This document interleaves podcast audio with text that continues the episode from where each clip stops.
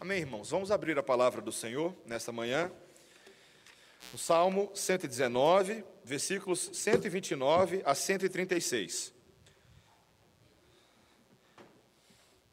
Salmo 119.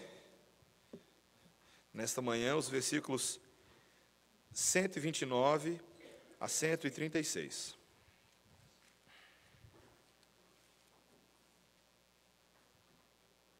Palavra do Senhor, soprada pelo Espírito para nós, diz assim: Admiráveis são os teus testemunhos, por isso a minha alma os observa.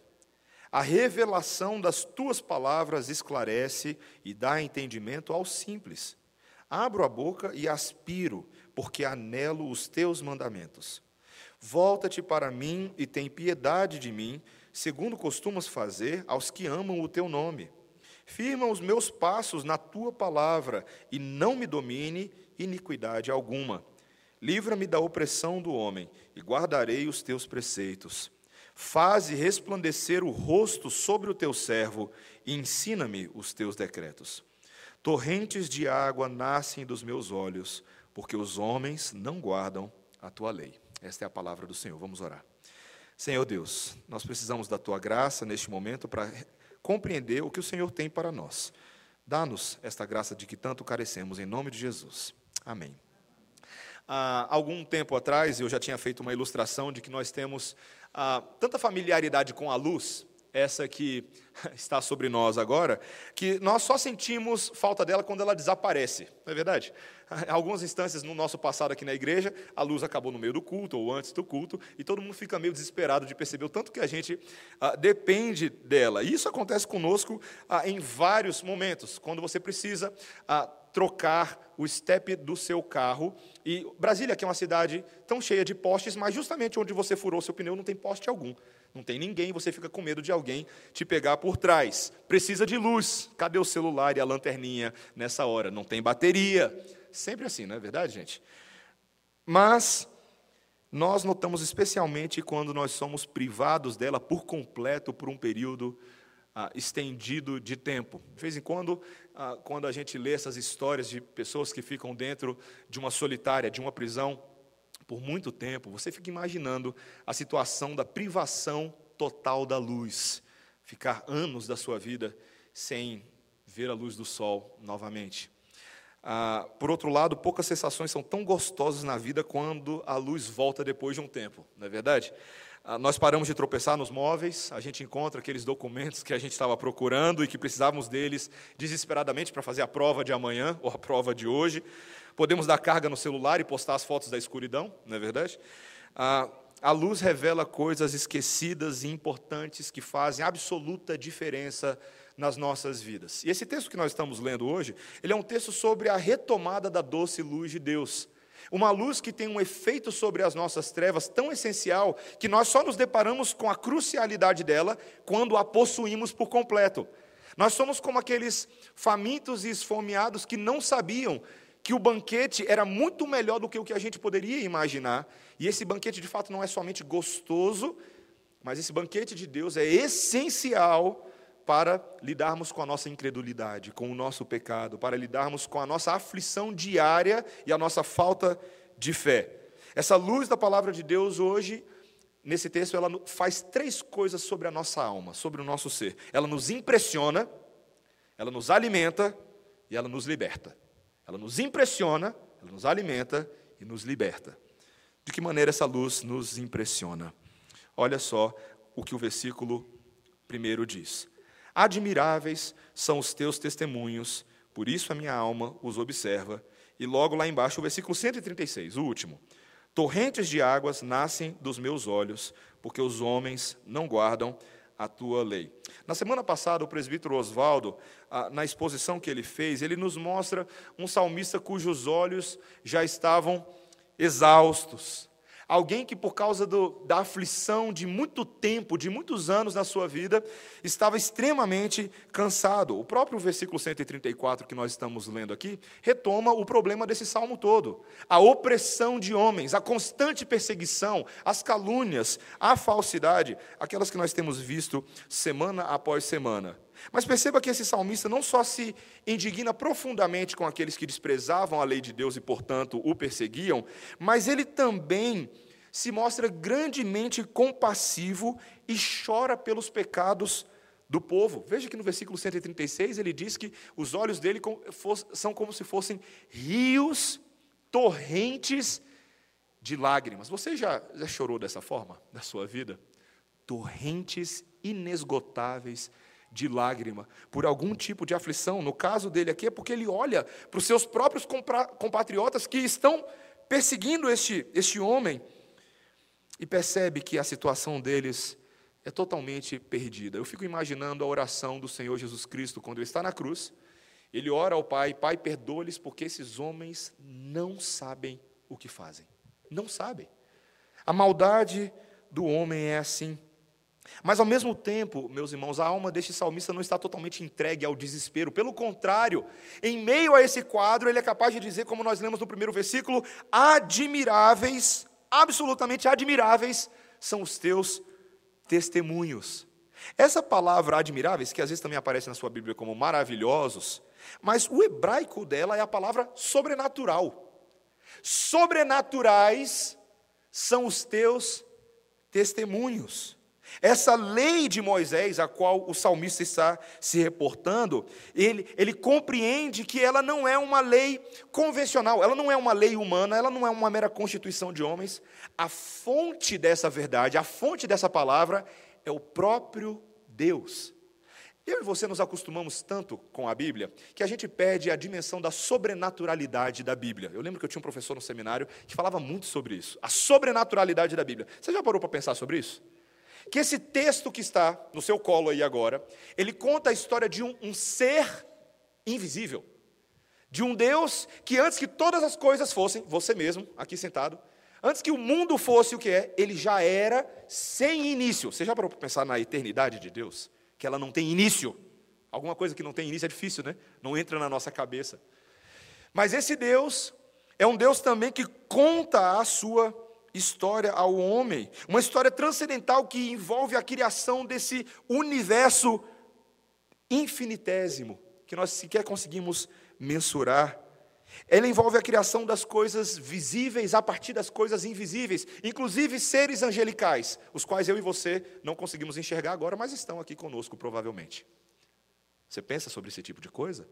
Você pensa sobre, ao mesmo tempo, a sobrenaturalidade do nosso pecado tão poderoso, mas a sobre sobrenaturalidade da graça e do amor e do poder de Deus em nos perdoar dessa abundância de pecados com a superabundância da misericórdia e da graça de Deus. A história de um Deus que sobrenaturalmente vem ao mundo e nos salva. O salmista quando ele começa a enxergar o escopo da lei de Deus, ele encontra nisso um tremendo consolo, porque essa lei é magnânima, essa lei é admirável, ela é gigantesca, ela não pode ser explicada com poucas palavras.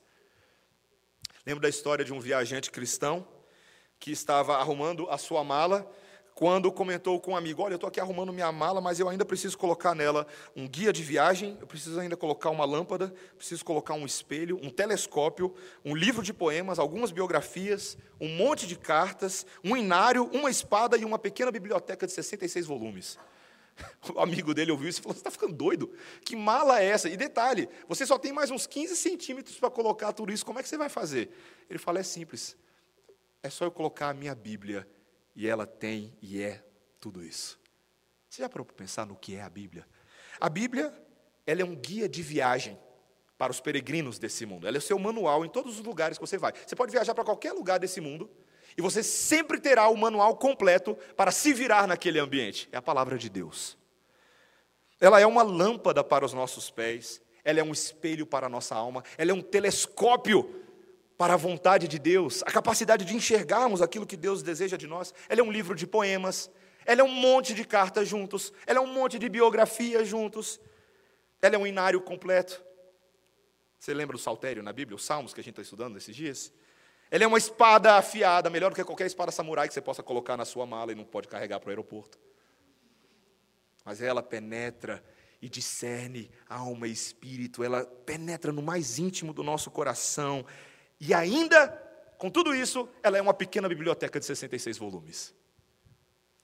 A palavra de Deus é absolutamente sobrenatural. E como eu e você precisamos ficar impressionados com ela se queremos ter fé nesse mundo. Sabe por que, que muitas vezes eu e você nos tornamos incrédulos nesse mundo? Porque a gente perdeu o encanto. A gente perdeu o fascínio daqueles que foram alcançados, não com qualquer revelação, mas com a mais impressionante revelação de todas: o próprio Deus se revelando a nós. E só nos resta uma coisa a fazer quando nós deparamos com a verdade da palavra de Deus. É o que o salmista fala nesse primeiro versículo. Por isso a minha alma os observa.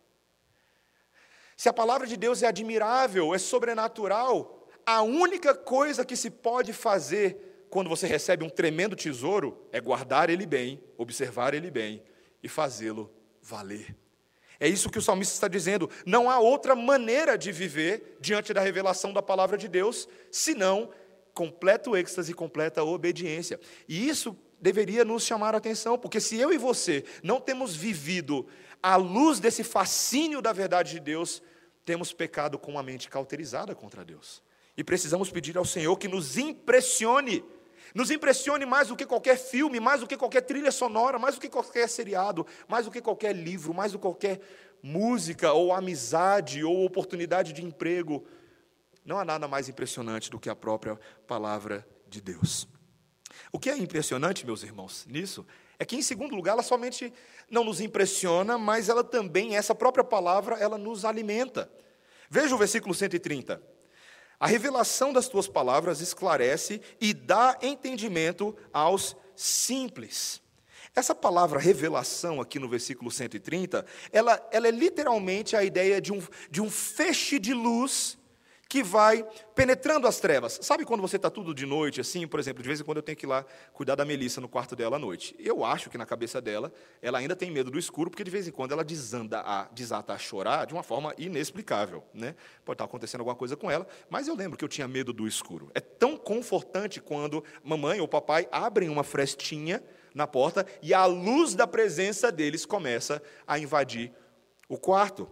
Quando Deus se revela ao homem, a luz da realidade da presença de Deus se, se apresenta a nós. A palavra de Deus é a revelação de Deus, que nos fala quem Ele é, como Ele se faz presente entre nós e como Ele nos salva e nos consola. Essa revelação não é revelação técnica e teórica, é uma revelação próxima a nós. Deus se revelou na teologia reformada, a gente fala tanto sobre a auto-revelação de Deus. Uma revelação que, como esse texto nos mostra, traz clareza, traz entendimento aos simples, como o texto fala.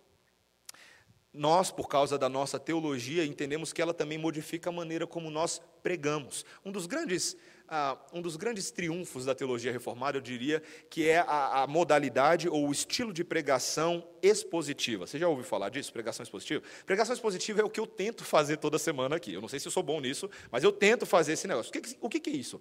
Significa a gente pegar a verdade de Deus num, num texto e destrinchar, escavucar, fazer exegese desse texto, extrair todo o seu significado para nós, tanto no seu contexto imediato, quanto no seu contexto do livro onde ele se encontra, quanto no contexto do testamento onde ele se encontra, tanto no contexto de toda a palavra de Deus. É aquilo que Paulo disse lá em Atos 20, 27, quando ele disse à igreja de Éfeso que ele não escondeu nada deles, que ele pregou todo o desígnio de Deus. Ele falou tudo, tudo que estava na Bíblia.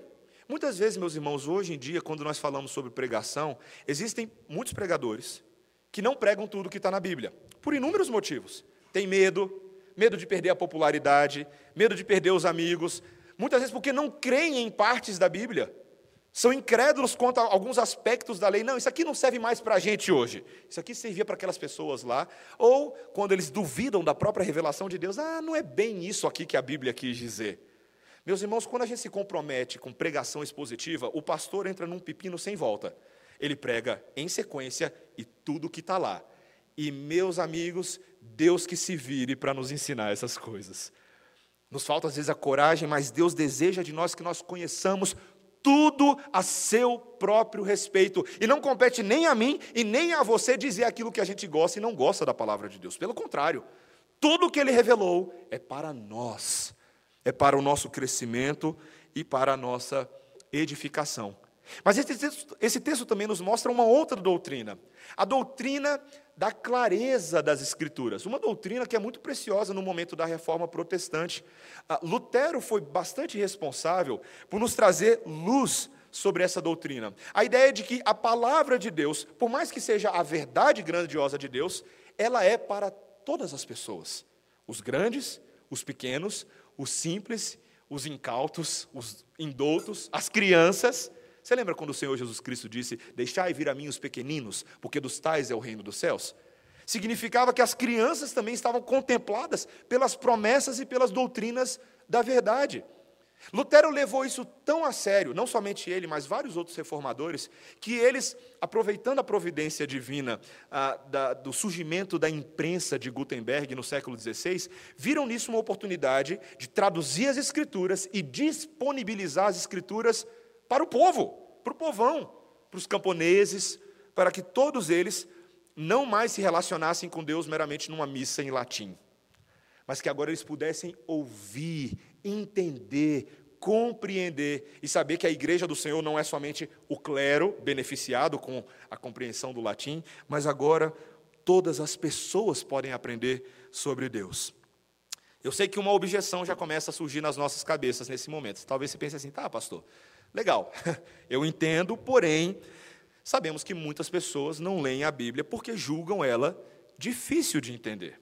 E convenhamos, meus irmãos, os próprios reformadores e os, os pastores de Westminster compreenderam isso quando eles falaram sobre a, a, doutrina das Escrituras, no primeiro capítulo da Confissão de Westminster, eles registraram da seguinte maneira, lá no sétimo artigo: Na Escritura não são todas as coisas igualmente claras em si, nem do mesmo modo evidente a todos. Eu imagino que quando eles estavam falando disso, eles estavam fazendo uma alusão ao que Pedro, na sua segunda epístola, disse quando ele se referiu aos escritos de Paulo como algumas coisas meio difíceis de entender. Você lembra disso? Lá no capítulo 3, no versículo 15 e 16, uh, versículo 16, ele disse assim: Igualmente, o nosso irmão Paulo vos escreveu, segundo a sabedoria que lhe foi dada, ao falar acerca desses assuntos, como de fato costuma fazer em todas as suas epístolas, nas quais há certas coisas difíceis de entender os, uh, que os ignorantes e instáveis deturpam, como também deturpam as demais escrituras para sua própria destruição. É interessante Pedro falar da dificuldade de Paulo, porque de vez em quando você vai ler Pedro, na segunda epístola, falando sobre uh, Cristo pregando aos espíritos em prisão nos dias de Noé, você fala assim: o que, que é isso que está acontecendo aqui? Meus irmãos, nós entendemos que a Bíblia tem sim alguns desafios para nós. Porém, os próprios reformadores de Westminster registraram assim no mesmo capítulo. Eles continuaram dizendo: Contudo, as coisas que precisam ser obedecidas, cridas e observadas para a salvação em um ou outro passo da Escritura são tão claramente expostas e explicadas que não só os doutos, mas ainda os indoutos, no devido uso dos seus meios ordinários, podem alcançar uma suficiente compreensão dessas coisas. Veja, a Bíblia sim tem desafios, mas ela não é assim tão difícil a ponto de que você não possa entender nada do que dela se fala. Pelo contrário, as coisas essenciais à salvação e à vida são todas muito fáceis de serem compreendidas. Muitas vezes, quando eu e você não entendemos ah, muito bem a Bíblia, a culpa não é da Bíblia, a culpa é nossa.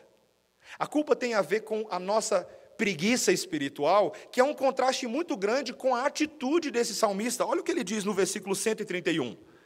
Abro a boca e aspiro, porque anelo os teus mandamentos. Volta-te para mim e tem piedade de mim, segundo costumas fazer aos que amam o teu nome. Quando ele diz que ele abre a boca e aspira, o verbo aspira aqui ficou difícil da gente entender um pouco, viu? Aí a dificuldade às vezes de uma palavra ou outra, mas significa que eu abro a boca e estou pronto para comer. Estou pronto para botar para dentro. O aspirar é ingerir, colocar para dentro. Como alguém que está sedento por algo que vai lhe dar vida. A imagem que me vem à cabeça é alguém que está se afogando. Pensa em alguém que está se afogando. O que, que essa pessoa faz quando ela está se debatendo? Ela bate os braços e puxa o ar com toda a força. Não é verdade? Pessoas que estão se afogando, elas fazem isso naturalmente, elas nem pensam nisso, elas não estudam para saber como abrir a boca. Não, elas simplesmente fazem isso porque é disso que o organismo delas urgentemente necessita naquele momento. Meus irmãos, esse salmista é um homem que urgentemente necessita do ar, do alimento da esperança de Deus, e por isso ele observa os mandamentos. Ele não é preguiçoso, ele não é tardo, ele entende a sua condição e ele se esforça. Meus irmãos, essa é uma palavrinha que está faltando hoje em dia. Esforço, esforço. Muita gente insiste em não ler a Bíblia por causa de preguiça. Ah, pastor, é difícil, é complicado. Mas deixa eu te fazer uma pergunta. Se você é convidado para ir numa galeteria gaúcha, deu fome, né? Galeteria gaúcha. E você sabe que você vai ter ali diante de você um dos melhores rodízios de frango frito da sua vida. Ah, você, por acaso, diria para aquele que te convidou e está pagando a sua conta de graça para você, custo para ele de graça para você, você diria assim: Olha, eu não vou comer, não, porque o frango tem muito osso. E tem muito osso e eu não quero me dar o trabalho de, de comer, então, quer saber, eu vou, ficar, vou fazer uma, uma, um voto de fome, uma greve. Eu vou ficar olhando vocês comerem, mas eu fico aqui tranquilo, porque eu não estou. Alguém no mundo já fez isso, gente. Vocês conhecem algum ser humano, de verdade, ser humano não alienígena, que já tenha feito isso? Não existe. Essa pessoa não existe. Se ela existir, se essa pessoa existir, me apresenta que eu quero trocar uma ideia com ela. Meus irmãos, Difícil. O que, que eu e você fazemos? Às vezes a gente coloca o osso de lado e desfruta a carninha. A gente põe para dentro. Meus irmãos, a palavra de Deus tem alguns ossos, algumas partes que são um pouco mais complicadas de entender, mas isso não impede que eu e você possamos comer bastante dela. E, inclusive, de vez em quando, lidar com esses ossinhos que também tem pedacinho de carnes amarrados neles. Nós precisamos fazer isso. Quando uma pessoa que estava morta agora está viva, em Cristo Jesus, deveria ser o natural para ela comer a palavra de Jesus todos os dias, para ficar firme. E não o oposto disso. Lembre-se disso. Não há dúvidas, dúvidas, de que grande parte dos problemas que eu e você passamos é porque nós não nos nutrimos da palavra de Deus. A gente não crê, a gente não vai atrás, a gente não se esforça, a gente negocia o nosso tempo muito rápido, muito facilmente, mas nós devemos submeter o coração resistente, meus irmãos, em oração, para fugir do estudo superficial da palavra de Deus, como o pastor Jerry Bridges fala no seu livro Exercita-te na Piedade. Nós devemos fugir da tentação do estudo superficial, do estudo momentâneo, do estudo temporário. Cada um de nós encontra tempo para as coisas que realmente são importantes. E nós precisamos confessar que o nosso coração tem pouco desejo natural de conhecer a palavra de Deus. Eu e você precisamos orar por esse tipo de coisa. Pastor Tim Keller, num devocional que eu estava lendo dele, sobre o Salmo 119, me abençoou muito a, a, o ângulo pastoral que ele trouxe. Ele propõe uma oração na qual ele diz assim: Senhor, uma oração bem prática com relação àquele Salmo 119. Senhor, eu te peço que, que faça com esse Salmo 119 rompa a indiferença do meu coração. Eu devo ser capaz de orar para que o Espírito intensamente faça dentro de mim aquela obra que ele prometeu que vai fazer. Eu devo me dispor a isso, eu devo pedir ao Senhor que aumente a minha fé.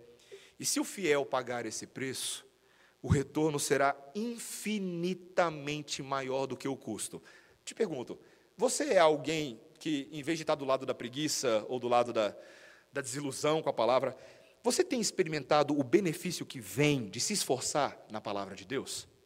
Você não precisa levantar a mão, não, mas se esse é o seu caso, não é gostoso perceber a fidelidade de Deus em fazer aquilo que Ele compromete a se fazer na palavra? Em nós. Trazer alegria, fé, amor, esperança, coragem, disposição, compromisso com os nossos irmãos, compromisso com os nossos parentes, fidelidade com o nosso emprego, fidelidade com as nossas vocações. Os benefícios são inúmeros e são verdadeiros. A palavra nos alimenta. Se você está desnutrido, meu irmão, para com isso. Para com isso. Busque a Deus firmemente. O Senhor Jesus Cristo é fonte de todo alimento, Ele é o pão da vida para nós. E nós devemos nos alimentar dele, de todos os meios de graça que Ele nos fornece. No estudo individual, sim, todos os dias, mas também ouvindo a pregação da palavra de Deus com o coração pronto a receber o alimento. Você sabia que o nosso catecismo ah, maior, na pergunta 157, ele faz a seguinte pergunta: Como a palavra de Deus deve ser lida? E a resposta é assim: as Santas Escrituras devem ser lidas com um alto e reverente respeito. Quando você lê, quando você ouve a palavra de Deus, você tem um alto e reverente respeito. É uma revelação sobrenatural do Rei majestoso do universo. Com firme persuasão de serem elas a própria palavra de Deus e que somente Ele pode nos habilitar para entendê-las com desejo de conhecer, com desejo de crer, com desejo de obedecer à vontade de Deus nelas revelada, com diligência, com atenção ao seu conteúdo e propósito, com meditação, com aplicação, com abnegação e com oração. Dever de casa para você hoje. Você lê de novo a pergunta 157 e vai ralar com Jesus em oração depois. Busque o Senhor, esforce-se, faça esse teste, você vai ver, você vai ver como Deus opera. Ele é fiel sobre a sua própria palavra. Ela vem e não volta vazia, ele não pode negar a si mesmo. Mas, em último lugar, meus irmãos, essa palavra também nos liberta. Ela nos alimenta, ela nos impressiona, mas ela nos liberta. Veja que o versículo 133 diz assim: Firma os meus passos na tua palavra e não me domine iniquidade alguma. Livra-me da opressão do homem e guardarei os teus preceitos. Faze resplandecer o rosto sobre o teu servo ensina-me os teus decretos. Esse salmista, como nós já vimos vez após vez no Salmo 119, às vezes fica até um pouquinho repetitivo, mas esse homem não se engana. Ele sabe que o pecado não está só no povo do lado de lá, nos opressores, nos perseguidores, naqueles que abandonaram a lei de Deus. O pecado se espreita no seu próprio coração. E ele pede a Deus mais uma vez para que o Senhor firme os seus passos na palavra, com a finalidade de que a iniquidade não o domine. Não o domine. A palavra domínio aqui, meus irmãos, é aquela palavra justamente ah, que Faraó é o melhor representante dela nas Escrituras. O controlador, aquele cujas vidas das pessoas estão nas suas mãos, para fazer com elas aquilo que ele bem entende. Era isso que Faraó fez com o povo de Israel. Se você ler os capítulos iniciais do livro de Êxodo, não há como não ficar pasmo com a crueldade e o controle que Faraó tinha sobre os hebreus, a ponto de interferir nos partos das mulheres hebreias, a ponto de interferir na rotina de trabalho daqueles homens, sujeitando-os a cargas excruciantes, e por aí vai. A crueldade de Faraó foi experimentada na pele pelo povo de Deus. Só que Faraó, na palavra de Deus, ele é apenas um símbolo da escravidão do pecado. Eu e você não temos um Faraó na nossa vida agora. Talvez o seu chefe seja um pouco parecido com o Faraó. Mas aquilo que verdadeiramente nos escraviza é o pecado. São as garras de Satanás por meio da iniquidade que condiciona o nosso coração e nos leva à cobiça contínua. O que o salmista está falando é: Senhor, me livra desse Faraó. Tira esse domínio da iniquidade da minha vida. Senhor, eu não aguento mais pecar. Me livra dessa escravidão. É como se o Antigo Testamento estivesse em forma de, de anseio expectando por aquilo que o Novo Testamento revela na sua plenitude em Cristo. Quando Paulo, lá em Romanos 6, ele fala que o que aconteceu conosco em Cristo Jesus foi uma transição do, da escravidão das trevas para o senhorio e o domínio de Cristo.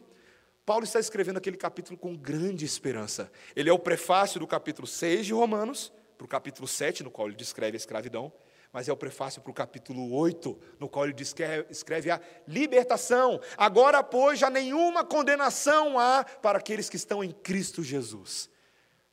Eles estão num império diferente. Há verdadeira esperança. Nós podemos ainda sofrer sobre a opressão de homens por um tempo da nossa vida, mas hoje eu e você já podemos estar libertos da opressão do pecado, sabia disso? Que você pode experimentar essa vitória e uma das maneiras que isso acontece é quando Deus é favorável conosco. Ele roga para que Deus seja favorável. Veja o último versículo para nosso estudo, versículo 135. Faze resplandecer o rosto sobre o teu servo ensina-me os teus decretos. Essa é aquela famosa fórmula. Você reconhece essas palavras? Aquela famosa fórmula da bênção araônica. Aquelas palavras que ah, foram ditas por Moisés e Arão na presença de Deus, lá em Números capítulo 6, versículo 24 a 26. O reverendo Emílio gosta muito de fazer a bênção nesse texto, nessa porção.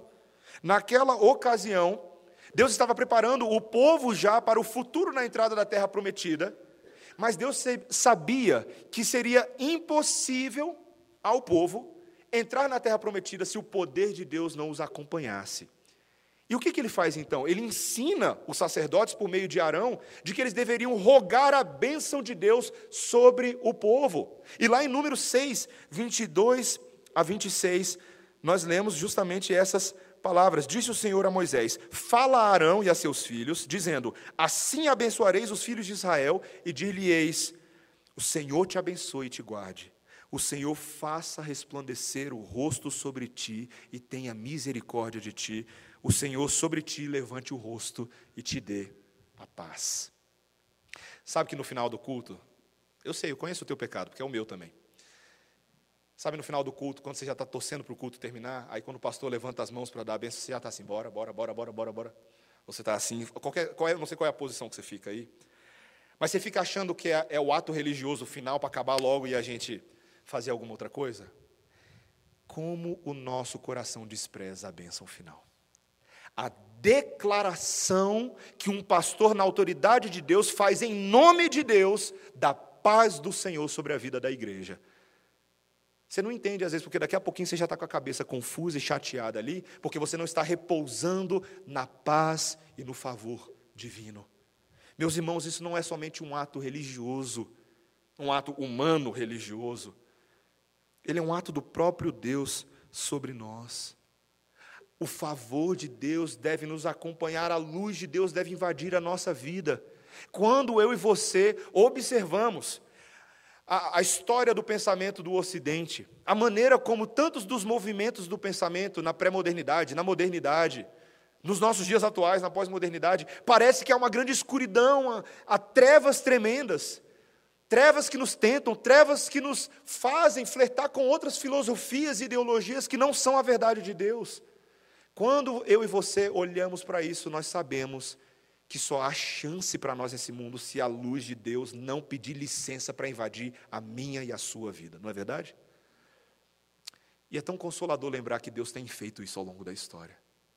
Sabe a reforma protestante?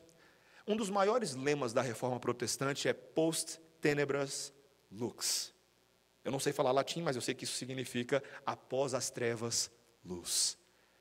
Era o entendimento que aqueles homens tinham daquele momento da história, que após um longo período de desvio da palavra de Deus, da verdade de Deus, Deus estava na sua providência, levantando homens em lugares diferentes, motivados pela palavra, pelo conhecimento, para trazer a verdade de Deus. E o que, que aquilo começou a acontecer na Europa naquele momento, no século XVI? Um tremendo avivamento. A luz de Deus invadindo as trevas dos homens. Meus irmãos, esse é o efeito da luz divina sobre nós. Às vezes eu e você temos medo da luz. Às vezes a gente tem medo da luz. É que nem a história daquela menininha ah, que, depois de ter dado uma faxina na sala, ela abaixou a cortina porque ela dizia: Nossa, quando, ah, quando a luz do sol fica entrando, a sala fica mais empoeirada. Porque ela via o reflexo da poeira que ela tinha acabado de limpar subindo e achava que o sol que produzia a poeira. Meus irmãos, a luz de Deus não produz poeira nas nossas vidas, ela revela a poeira que já existe em nós. Mas ela também vai purificando e abrindo espaço. Meus irmãos, a gente precisa ver a poeira. Sabe quando você esconde a poeira na sua casa, quando você ah, convida o pessoal para comer em casa, assim, fiz assim, nessa semana, na sexta-feira, eu recebi visita de alguns irmãos da igreja lá em casa, eu tive que esconder a poeira, sabe assim? Não toca nesse móvel, afasta o móvel. Meus irmãos, esconder a poeira não resolve o problema. Eu e você precisamos da luz que expõe a nossa poeira para que ela possa ser faxinada, para que ela possa ser colocada para fora. É somente assim, é somente quando a luz de Deus nos invade que nós podemos nos santificar e podemos ter uma esperança a despeito de todas as circunstâncias ao nosso redor. Um dos textos que eu mais amo, meus irmãos, nas Escrituras Sagradas, é lá em Lucas 24, quando após a morte de Cristo, no intervalo entre a sua morte e a sua ressurreição, e na verdade ali já no primeiro dia da sua ressurreição, havia uma grande desolação no coração dos discípulos e dois deles estavam naquela estrada de Emaús. E de repente eles estão ali cabisbaixos e Jesus se coloca ao lado deles, eles não reconhecem Jesus e começam a conversar. E Jesus pergunta para eles: O que está acontecendo com vocês? Por que vocês estão tão tristes? Aí eles viram para Jesus e falam assim: Você não sabe o que está acontecendo? Um homem poderoso, varão de Deus, poderoso em sinais e prodígios, morreu. E Jesus, não, conte-me mais. E eles começam a contar. E aí Jesus aproveita aquele gancho e começa, ainda de forma meio secreta, a falar a respeito dele mesmo, a partir da lei dos profetas e dos salmos. E aí, quando já está tarde da noite, Jesus ia partir o seu caminho, os discípulos convidam ele, não, fica com a gente, fica com a gente. E ele tem uma refeição ali maravilhosa com eles. E depois, meus irmãos, quando eles vêm a compreender, lá na frente, que era o próprio Cristo que estava com eles, qual é a conclusão que eles chegam? Você lembra que quando ele falava a palavra, a palavra ardia em nossos corações. Quando ele falava a palavra, a palavra ardia em esperança nos nossos corações. Nós que estávamos tristes, abatidos, nem sabíamos que era Jesus, mas quando ele falava a palavra, era como se ele estivesse conosco. Meus irmãos, eu e você não precisamos ver Jesus fisicamente nesse momento para termos toda a palavra de Jesus aquecida dentro de nós basta ouvi-la, basta ler. Se você já ouviu a expressão ver o sol nascendo quadrado, você sabe que é justamente a referência a quem está preso há muito tempo e não pode ter acesso à luz do sol. Comecei meu sermão falando disso e finalizo falando da história justamente desse homem lá em Albert Woodrocks, uma cidade nos Estados Unidos que ficou preso numa solitária por 43 anos. 43 anos da vida dele sem ver a luz do sol. Foi preso por causa de roubo à mão armada, foi considerado culpado pela morte de um guarda durante uma revolta no estado, na prisão ali no estado da Louisiana. Foi colocado na, no presídio de segurança máxima em abril de 72 e, durante, e passava 23 horas por dia confinado naquela cela. Saía esporadicamente, apenas para atividades médicas. Quando ele saiu da prisão, ele disse: eu não tenho palavras para descrever os anos de tortura interna, emocional, mental, física. Mas a pergunta que o repórter fez para ele, ao término de tudo isso, foi: qual foi a sua maior alegria após sair da solitária? E ele disse: desfrutar da luz do sol novamente. Nada se comparava a desfrutar da luz do sol novamente. Meus irmãos, a luz do sol de Cristo está brilhando sobre nós nesse dia. A justiça de Jesus é verdadeiro sol sobre nós. Eu e você podemos olhar diretamente para essa luz nesse momento hoje, sem medo de queimar as nossas retinas. Sabe por quê? Porque o Senhor Jesus Cristo acomodou a verdade gloriosa de Deus aos meus olhos, aos seus olhos, para que nós, pela fé hoje, possamos andar como aqueles que olham para o Autor e Consumador em toda a sua luz e tenham forças para viver. Eu e você precisamos experimentar essa alegria. Que o Senhor nos ajude a não vivermos voluntariamente confinados na solitária. Pelo contrário, pelo contrário. Que na vida da igreja, na vida do corpo de Cristo, eu e você nos deliciemos com a palavra de Deus. Eu tive uma oportunidade essa semana eh, de fazer uma, uma série de atendimentos num dia em que todos os atendimentos por uma, por uma cristocidência boa ali, todos nós gastamos muito tempo falando da palavra de Deus. Por isso que eu gosto de aconselhamento bíblico, porque aconselhamento bíblico tem a ver com a palavra de Deus. E quanto mais você fala da palavra de Deus, isso não é misticismo, tá bom? Não é. É cristianismo. Quanto mais você fala dela e, invoca suas promessas e crê nas suas promessas, mais as lágrimas caem como resultado da esperança que surge você precisa gastar mais tempo falando da Bíblia com seus irmãos, sabia disso? Você conversa sobre tanta coisa com eles, sobre futebol, sobre carro, sobre uma série de coisas. Você tem gastado tempo falando sobre a parábola do semeador? Falando sobre Esdras? Você tem falado sobre o livro de Crônicas? Você tem falado sobre Eclesiastes? Você tem falado sobre Apocalipse?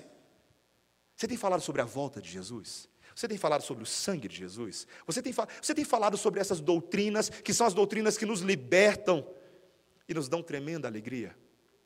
Faça isso. Receba esse sermão de hoje como um grande encorajamento para abrir a sua boca e falar das maravilhas de Deus. Amém? Que o Senhor nos ajude a fazer isso. Vamos orar, irmãos. Senhor Deus, Nós estamos aqui nesta manhã trazidos pelo próprio Deus. Temos diante de nós a palavra que impressiona, que alimenta e que ilumina, Senhor, que liberta as nossas almas. Senhor, nós queremos te agradecer porque não fomos nós que a produzimos, foi o Senhor que se revelou a nós. Mas te pedimos nessa manhã também que o teu Espírito nos ajude a não fazer pouco caso dela, a não desprezar a grandeza da tua revelação.